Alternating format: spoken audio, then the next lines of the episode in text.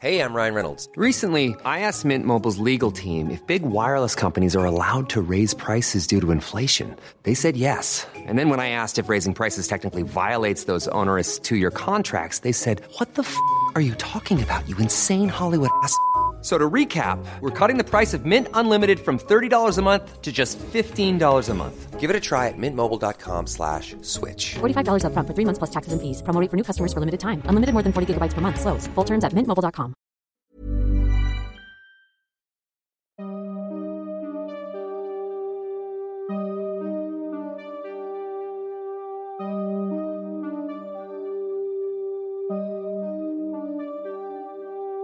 Durante los siguientes minutos escucharás historias que podrían quitarte el sueño.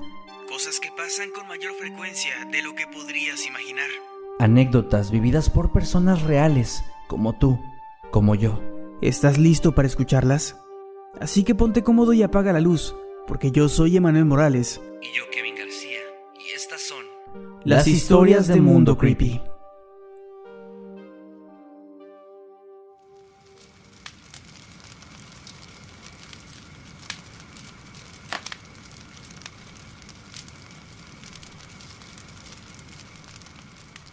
Mi abuela vivía en Palmagrande, Nayarit, y allá, en ese ranchito, se acostumbraba a ir al molino entre las 2 y las 4 de la mañana para moler el maíz. Un día ella decidió irse más temprano de lo acostumbrado. Iba sola con su baldecito con maíz. Había mucha neblina y escuchó a los perros muy ansiosos, aullando muchísimo.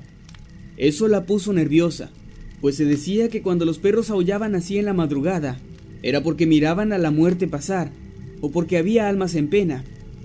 Ella siguió caminando y el sendero estaba solitario, cuando de repente alcanzó a ver a una mujer de blanco. Entonces mi abuela le empezó a gritar que la esperara para irse juntas, pero la mujer seguía caminando. Mi abuela apresuró el paso y para su sorpresa, cuando la alcanzó, vio que esa mujer no tenía pies, estaba flotando. Mi abuela se asustó y decidió seguir de largo, empezó a rezar y no volteó a verla. Desde ese día, mi abuela dejó de ir al molino sola, y cuando iba, era solo a partir de las 4 de la mañana.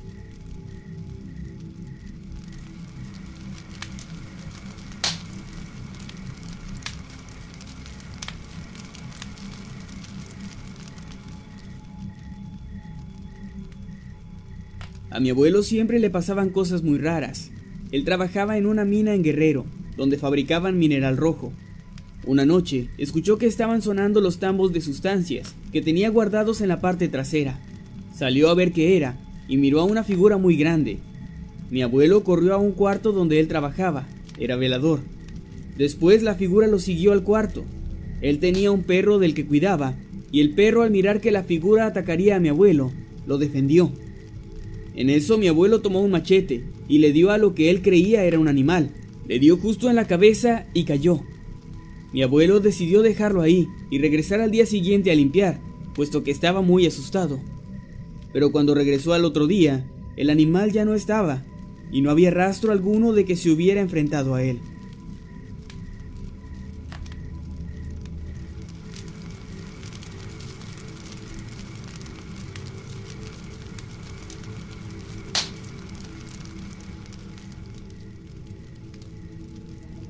Mi abuela me contó que cuando era joven y tuvo a uno de sus hijos, una bruja la molestaba cuando mi abuelito se iba a trabajar.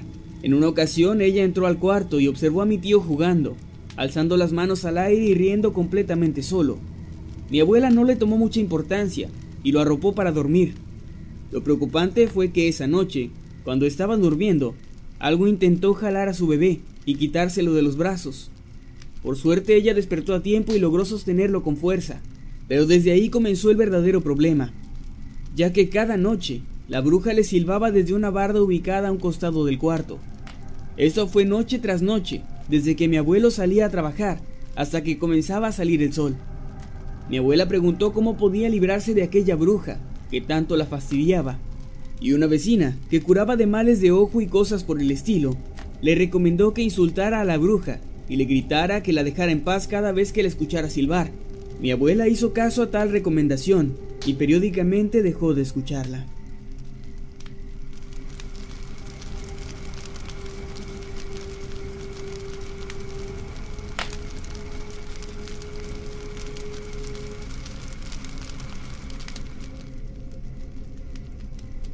Esta historia se la contó mi abuela a mi madre, y según mi abuela, fue real. Ellos en un tiempo vivieron en Estados Unidos, en su comunidad vivía un muchacho que andaba en malos pasos, y una noche el joven cometió un acto horrendo. Asesinó a sus padres y después trató de hacerle lo mismo a su hermana menor, pero ésta salió por la ventana que daba al patio de tierra. Al ser una casa de un piso, ella salió ilesa, lógicamente, pero lo extraordinario fue que cuando el muchacho saltó de la ventana y cayó al suelo, este se abrió bajo sus pies, tragándose la mitad de su cuerpo. El joven asustado pedía a gritos ayuda, así que los vecinos llamaron a la policía y a los bomberos, pero para horror de los presentes, al tratar de jalar al chico, la tierra alrededor de este hacía que se hundiera aún más, tanto así que al final solo su cabeza quedó visible, la cual tenía una horrenda expresión de terror. De ahí no se supo qué fue de él, si al final lo sacaron o simplemente lo dejaron ahí, para que la tierra se lo tragara por completo, ya que muchos pensaron que era lo que se merecía.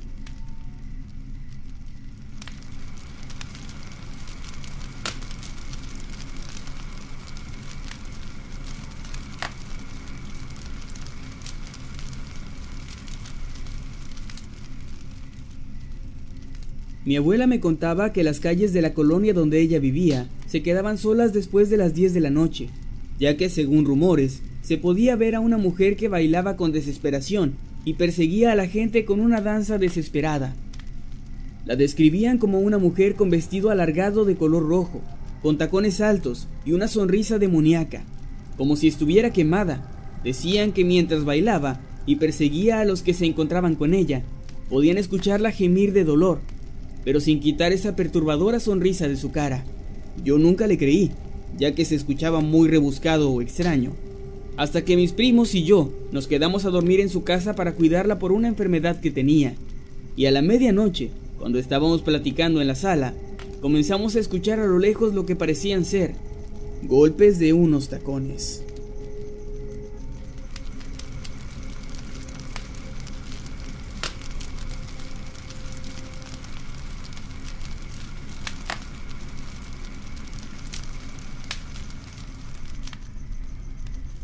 Mi abuela Mercedes, en sus tiempos de juventud, adquirió un muñeco pitufo de un metro de altura aproximadamente. Le dieron instrucciones de cómo cuidarlo, darle agua y algo de comer, pero como ella no creía en esas cosas, no hizo caso y solo lo acomodó en su cuarto. Resulta que una madrugada despertó por escuchar estruendos en su cocina, pero por miedo no quiso ir a revisar. A la mañana siguiente, cuando fue a la cocina, encontró sus platos de porcelana rotos, la llave del grifo abierta, su despensa disminuida y al muñeco de Pitufo sentado en una silla.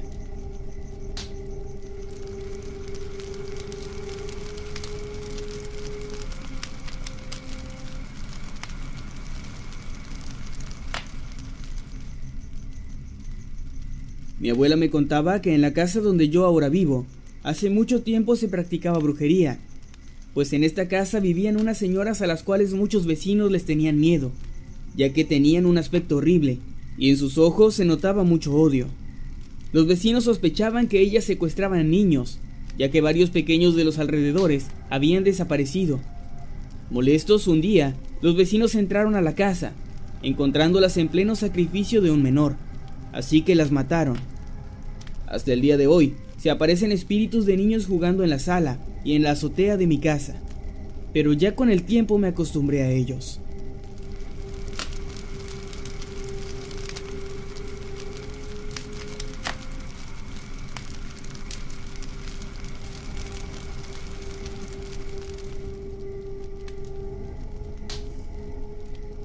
Mi abuelo, que en paz descanse, nos contaba que cuando tenía alrededor de 20 años, trabajaba en un taller de cinturones y otros artículos de piel, su salida siempre era a las 10 de la noche.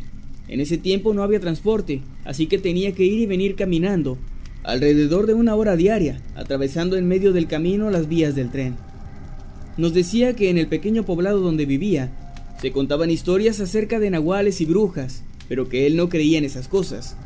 Nos relataba que en su trayecto casi siempre veía a un burro cerca de las vías del tren, sin ninguna persona cerca que pareciera ser su dueño, ni tampoco un lazo con el que estuviera amarrado, lo cual se le hacía extraño, pero no le daba importancia, ya que lo único que le interesaba era llegar a su casa. Él nos decía que una noche, de regreso, vio algo que lo dejó desconcertado.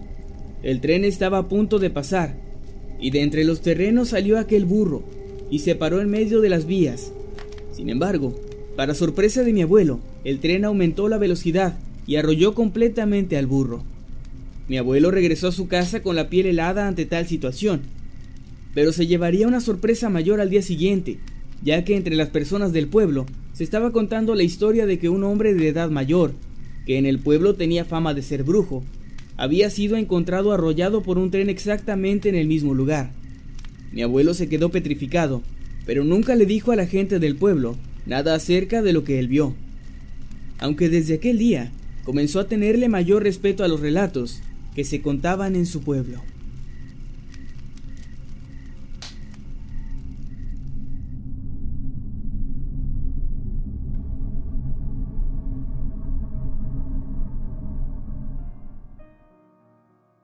Mi abuela solía contarme que en el pueblo contiguo al de ella, un día llegó un burro.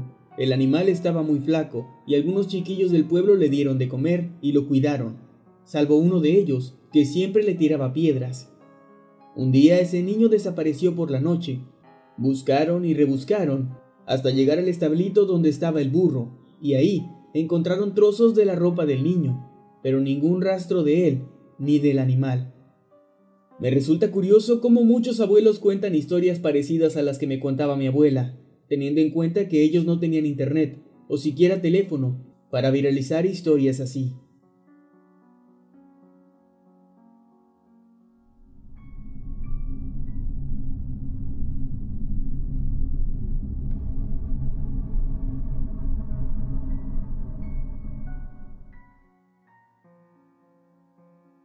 Mi abuelo siempre me contaba historias que le pasaban, pero me llamó mucho la atención una de ellas.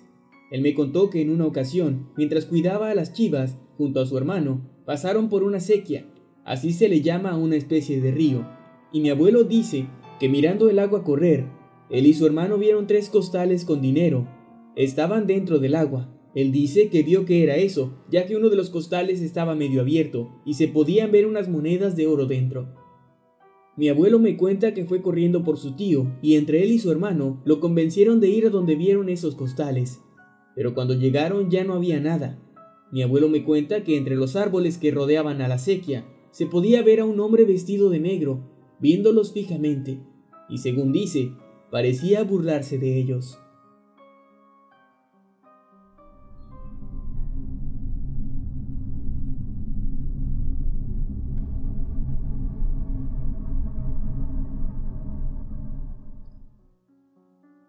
Me contaba mi abuela que cuando su hermano en paz descanse llevaba cuatro meses de nacido, murió a manos de un nahual.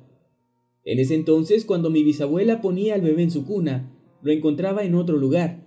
Las cosas fueron de mal en peor, desde mover cosas hasta romperlas. Pero una noche, cuando mi abuela se fue a dormir, decidió que su bebé iba a dormir con ella. Pero para su sorpresa, en la mañana siguiente, no encontró al bebé. Asustada encontró un rastro de sangre, el cual siguió hasta encontrar a su niño, pero ya estaba muerto. En extrañas circunstancias, su cuerpo estaba chupado y seco. Desde entonces comenzó a poner cruces en sus bebés y ellos en los suyos hasta llegar a nosotros, sus bisnietos.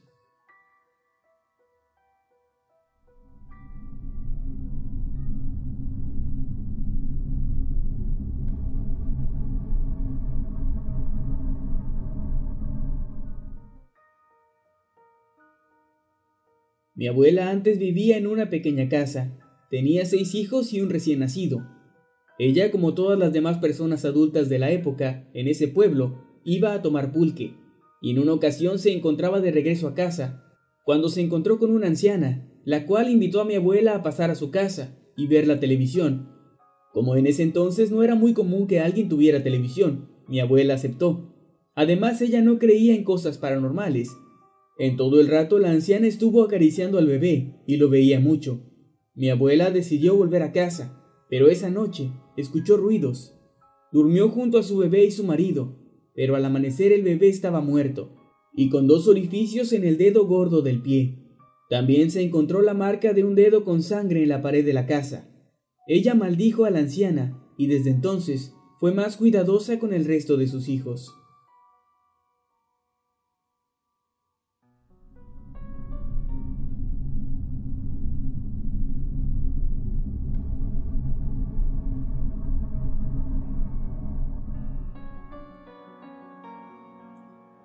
Mi abuelo, cuando era joven, volvía de trabajar un poco tarde. Llegaba alrededor de la una de la madrugada montado en su caballo.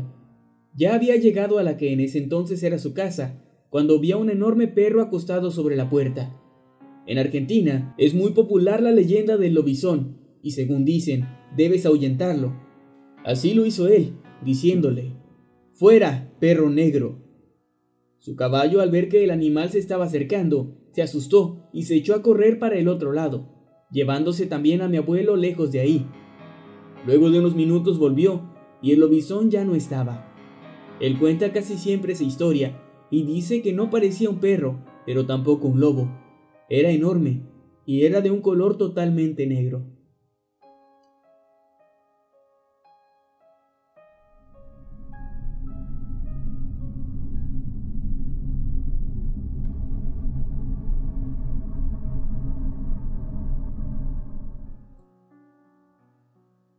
Mis abuelos nos contaron que donde ellos vivían, antes era un pueblo muy chico, donde cada noche aparecía una figura caminando por las calles en busca de bebés. Cuando mi abuela tuvo a uno de mis primeros tíos, la figura negra se apareció en la pieza, al lado de la cuna. Mi abuelo tenía entonces un machete que guardaba a un lado de la cama por las dudas, así que se levantó rápido, agarró el machete y encendió la luz. Pero al mirar, ya no había nada, ni siquiera el bebé. Eran entonces como las tres de la madrugada, cuando salieron desesperados buscando en medio de la oscuridad y despertando a muchos de los vecinos. Salieron por un camino que iba directo a una laguna grande. En el trayecto vieron que una figura negra se metió en el bosque. Corrieron y ahí encontraron al bebé, entre dos árboles, escondido.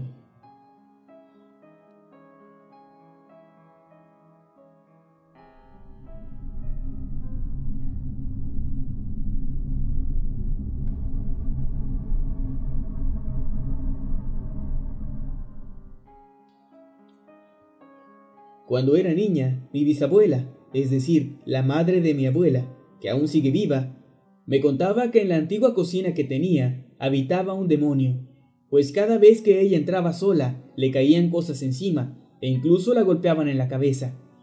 Desde ese entonces mi bisabuela se construyó junto con su esposo otra cocina, a la cual nosotros accedemos normalmente. Pero eso sí, nos advirtieron a todos que teníamos prohibido entrar a ese otro lugar o pasar cerca de él en especial durante la noche o cuando la casa se encontraba sola. Por extraño que parezca, la casa de ellos se encuentra en las lejanías de la ciudad, y es más o menos grande, tiene bastantes cuartos.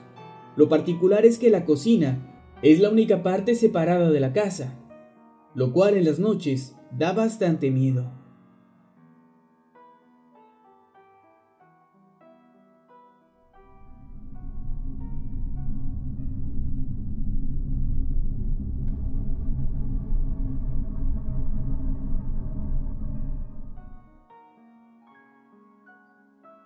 Mi tía abuela, que en paz descanse, le contó a mi madre que cuando era más joven, una noche, cerca de lo que es mi casa actual, que anteriormente era una sección repleta de agua por una presa que está en el pueblo, un señor iba en su caballo y escuchó a un bebé llorar.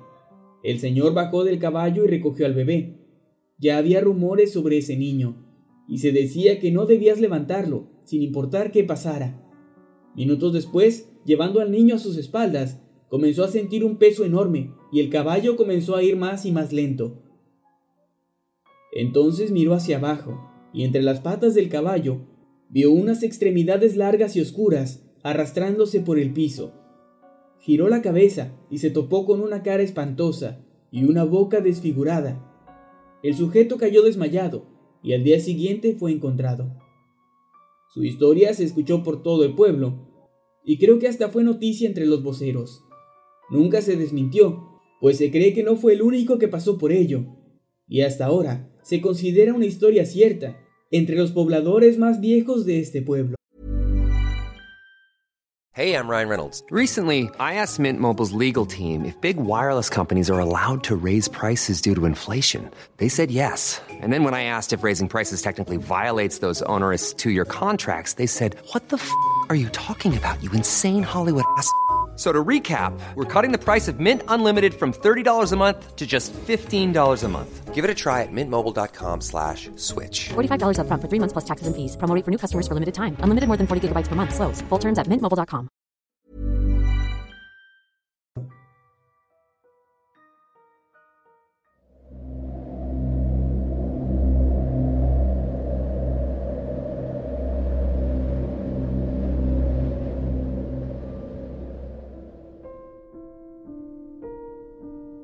Mi abuela le contó esta historia a mi madre y ella a mí. En un poblado había una mujer que tenía un esposo e hijos.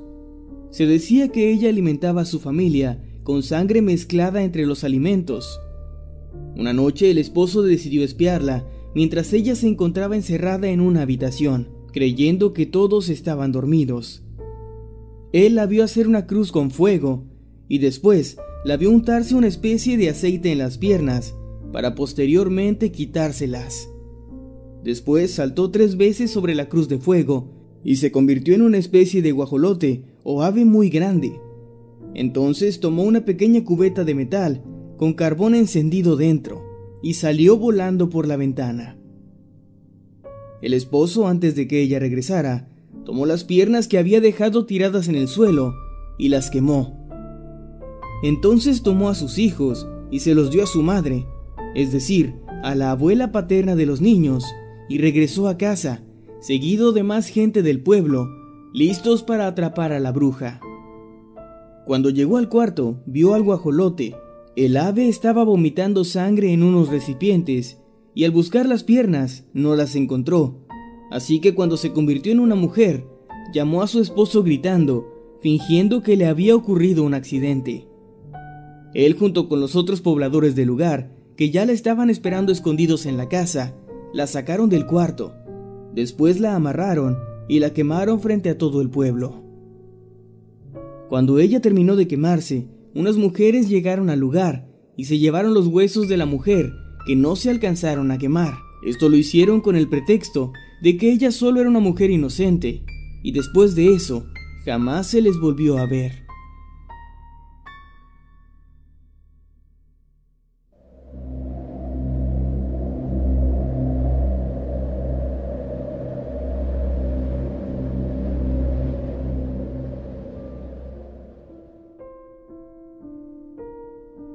Mi abuelo era el maestro del pueblo, así que era un hombre bastante serio, del cual podías confiar fielmente en su palabra. Él vivía en un pueblo lejano de Michoacán, e iba constantemente a ver sus tierras, ya que además de ser maestro, también trabajaba la tierra. Estas quedaban cerca de una cascada y un río. Un día que regresaba de ver su siembra, notó que los animales se echaban en el suelo y agachaban la mirada.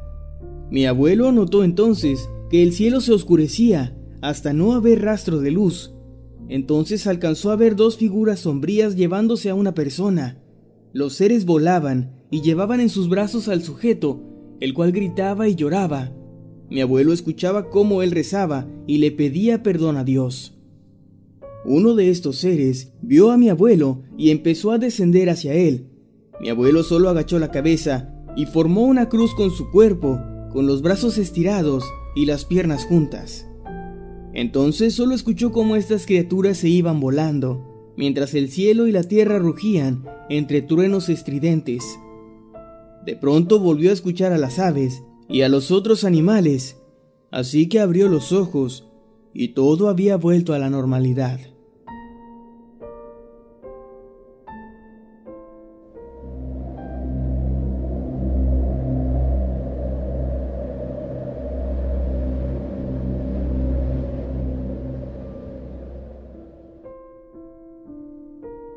En mi familia, o al menos en la familia de parte de mi madre, nos pasan cosas muy raras, a veces paranormales y otras veces solo cosas extrañas. Mi abuelo nos contó que cuando era joven trabajaba para una empresa en Casas Grandes, Chihuahua. Una noche, un tipo bastante arreglado le pidió aventón, Mi abuelo dice que durante el camino el Señor le habló del espacio, de astronomía, de física, de distancias espaciales y cosas así. Mi abuelo realmente no le tomó mucha importancia. Como en ese entonces tenía que manejar por donde ahora es Nuevo Casas Grandes, había un camino largo en el que no había nada más que algunos cerros. El tipo le pidió a mi abuelo que se parara ahí, en medio de la nada, porque según dijo, ahí lo iban a recoger. Mi abuelo insistió en acompañarlo hasta que llegaran por él, pero el señor se negó, solo le agradeció y mi abuelo siguió su camino, aunque no se fue muy tranquilo, así que antes de avanzar más, trató de verlo por el espejo del carro, pero no vio nada, no vio al tipo, ni vio que pasara algún otro vehículo por él. Mi abuelo regresó al lugar y se bajó del carro. En la tierra se podían ver las marcas de las ruedas de su automóvil, pero no las pisadas del tipo. Mi abuelo volteó, pero no vio absolutamente nada, ni un rastro de que ese sujeto hubiera estado ahí.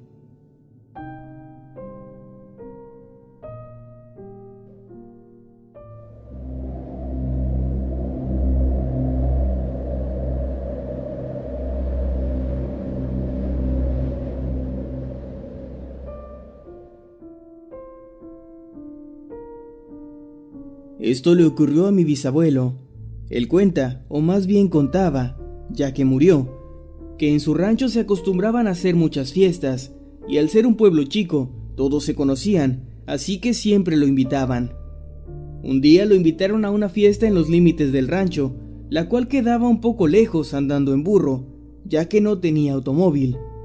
Él salió alrededor de las 9 y 30 de la noche, ya que la fiesta era a las 10, pero cuando llevaba alrededor de 15 minutos de camino, empezó a escuchar a lo lejos la música de la fiesta, lo cual era imposible, ya que le faltaban todavía unos 10 minutos más, como mínimo, para poder llegar al lugar. Él siempre fue alguien creyente, por lo que pensó que los chaneques, al menos así es como los llamamos en México, le estaban jugando una broma o algo parecido. Así que decidió ponerse a rezar, pero eso no funcionó, ya que no paraba de escuchar aquella música a la distancia. Para no aburrirlos con tantos detalles, él contaba que estuvo al menos unas tres horas dando vueltas en el burro sin hallar el lugar de la fiesta. Decía que el animal apenas si podía seguir caminando por el cansancio. Mi bisabuelo se hartó y decidió voltear su ropa, ponérsela toda al revés. La verdad es que no sé por qué hizo eso, pero creo que se dice que de esta manera uno puede espantar a los espíritus o algo así. Él contaba que después de hacer eso, llegó a la fiesta en tan solo dos minutos. La fiesta, de hecho, ya estaba a punto de terminar. Él hasta el día de su muerte jura que el haberse perdido de camino a esa fiesta había sido obra de los espíritus. Como un dato interesante, quiero agregar que el día que él murió, juraba por su alma ver a unos infantes corriendo por toda su casa.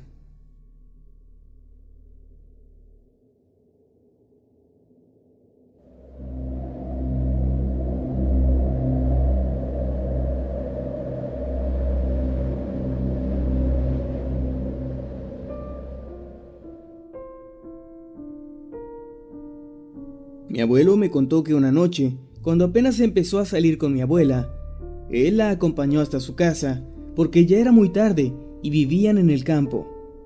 Una vez que dejó a mi abuela en su casa, él se volvió para ir a la suya, pero en el trayecto comenzó a tener la sensación de que algo estaba siguiéndolo y también de estar siendo observado. Sin embargo, decidió ignorar tal sentimiento. Aguantó por unos minutos, pero finalmente se cansó y decidió dar la vuelta para ver quién estaba detrás de él. Ahí fue cuando vio a una mujer con la cabeza colgando hacia un costado, como si su cuello fuera de gelatina y no pudiera mantenerla recta. Mi abuelo se asustó mucho y comenzó a correr. Cuando pasó corriendo junto a un árbol muy grande, la luz de la luna reflejó una sombra. Era como la silueta de alguien ahorcado. Mi abuelo sintió esa presencia nuevamente, pero esta vez no volteó, solamente corrió sin detenerse hasta que llegó a su casa.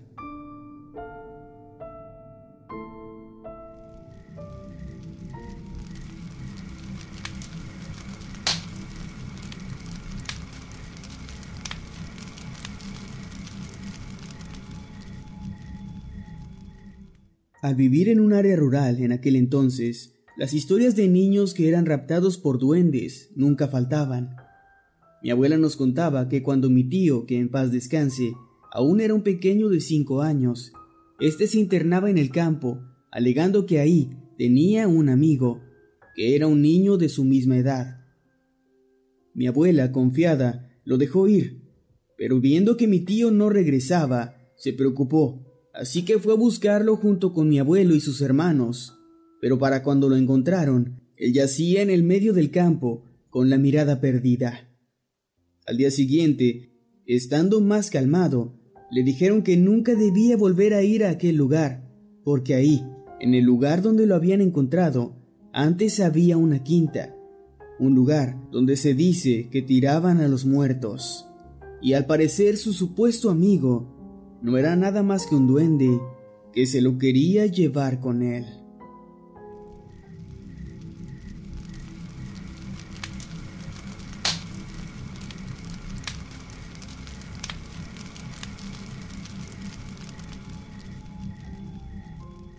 Mi abuelo contaba una historia que le sucedió a un amigo suyo, que se llamaba Carlos. Carlos trabajaba en una iglesia y él se encargaba de cuidarla durante las noches. Cuenta que en una ocasión escuchó ruidos extraños. Siendo de noche no podía ver nada, así que se fue avanzando, siguiendo el ruido para ver de dónde provenía. Lo único que llevaba para iluminarse era una lámpara de luz muy baja, y lo poco que ésta alumbraba no lo dejaba ver mucho. Caminó entre los pasillos y se dio cuenta de que en uno de los altares faltaba una virgen que debía estar ahí. Así que lo que pensó fue que los ruidos los había provocado un ladrón. Pero entonces, al llegar al altar principal de la iglesia, logró ver que en la oscuridad había una figura que lloraba de rodillas, justo donde el padre se paraba para dar la misa. Creyendo que se trataba de una mujer perdida o a quien le había ocurrido algo malo, se acercó a ella. Su sorpresa fue indescriptible al verla, pues se dio cuenta de que aquella mujer que lloraba era la Virgen, la Virgen que faltaba en el altar. La Virgen estaba apuntando con su dedo hacia abajo, donde estaba hincada. Él cuenta cómo luego de eso la Virgen se desvaneció hasta que él ya no pudo verla más todo esto en cuestión de segundos.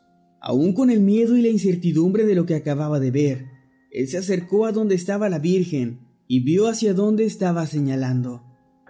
Tocando el piso, se percató de que había una fisura debajo de la alfombra de la iglesia. Comenzó a seguir su contorno y descubrió que ahí abajo había una puerta. No podía creer lo que estaba pasando, pero continuó y utilizando un palo como palanca, logró abrir esa puerta. Bajó unas escaleras y lo que descubrió jamás lo pudo olvidar, pues dice que ahí abajo había un altar con un Cristo colgado de cabeza y cráneos alrededor de una mesa, con partes de lo que parecían ser animales muertos, rodeados de sangre por todas partes y un olor nauseabundo. Lo peor de todo es que también había velas velas recién encendidas. Él salió corriendo de ahí y jamás regresó. Durante mucho tiempo no quiso contarle lo sucedido a nadie, pues se moría de miedo. Fue hasta muchos años después que se lo contó a mi abuelo, y creo que lo más escalofriante es que esa iglesia aún sigue funcionando. Es, si no mal recuerdo, una vieja iglesia en un pueblo de Guanajuato.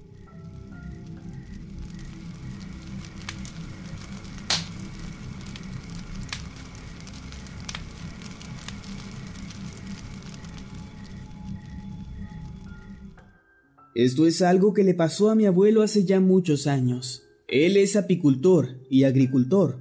En los pueblos de Yucatán es muy común tener pequeños terrenos alejados de la civilización, llamados parcelas. Mi abuelo tenía uno bastante lejos, al que iba todos los días desde la mañana hasta en la tarde, para trabajar la tierra y a sus abejas. Un día, él tuvo que quedarse un poco más del usual, pues al llegar a su parcela aquella mañana, se topó con que las abejas estaban muy alborotadas y con algunos de sus sembradíos fuera de su lugar. Pensando que alguien había entrado para intentar robar, simplemente se dispuso a arreglar todo. Él no se dio cuenta del tiempo y cada vez se hacía más de noche. Cuando él se dio cuenta de esto, ya era demasiado tarde. La noche había caído y había muy poca visibilidad. La única luz disponible era la luz de la luna. Como todo hombre de los tiempos antiguos, había aprendido a caminar y guiarse por el bosque, incluso durante la noche. Así que no se asustó y comenzó a caminar hacia el camino que lo guiaría a casa. Fue en ese momento cuando de pronto escuchó un grito, un aullido fuerte que sonaba a lo lejos detrás de él. Mi abuelo siguió caminando, pero un poco más rápido, cuando de nuevo escuchó ese grito. No parecía humano, pues tenía una potencia impresionante. Era tan fuerte que aún tapándose las orejas, éste le lastimaba los oídos. Mi abuelo entonces comenzó a correr, pues el aullido comenzó a escucharse más cerca de él, y se acercaba a una velocidad impresionante. Mi abuelo cuenta que de pronto escuchó algo moverse desde atrás de las ramas de los árboles, y después, sea lo que haya sido, bajó al suelo. Él se escondió detrás de un árbol mientras esperaba que esa cosa no lo encontrara. Se asomó para ver qué era, y se sorprendió al notar que se trataba de una especie de sombra con forma humana, pero ésta medía como mínimo unos dos metros de alto. Tenía dos brazos largos que terminaban en unas garras como de guadaña, y su respiración era profunda, y con cada exhalación, una voz profunda e inhumana esbozaba un gruñido que le helaba la piel. Por suerte, esa cosa simplemente siguió con su camino, alejándose de ahí. Mi abuelo desde entonces nunca se queda hasta tarde en el bosque, pues dice que esa cosa, sea lo que haya sido, aún ronda por las noches cerca de los terrenos.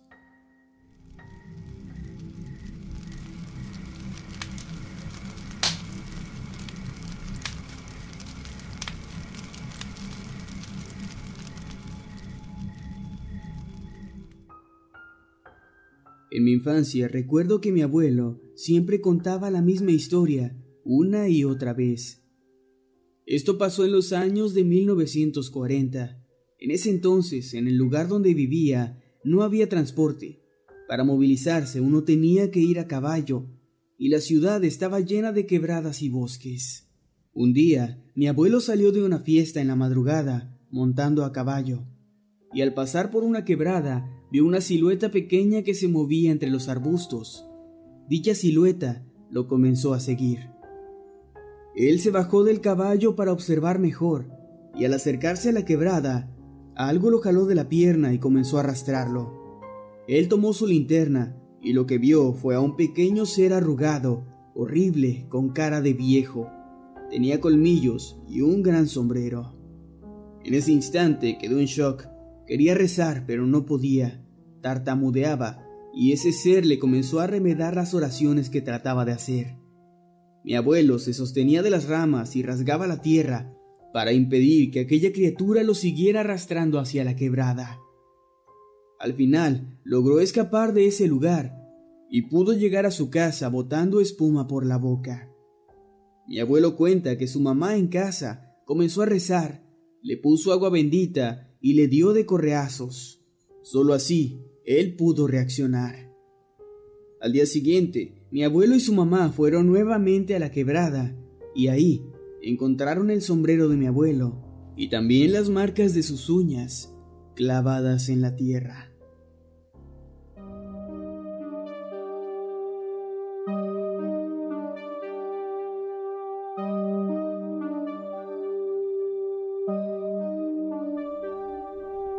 Hemos llegado al final de este episodio. Esperamos que haya sido de tu agrado. Recuerda que puedes escucharnos cada lunes y viernes y puedes seguirnos a través de todas las redes sociales como arroba emanuel-night y arroba Kevin Buenas noches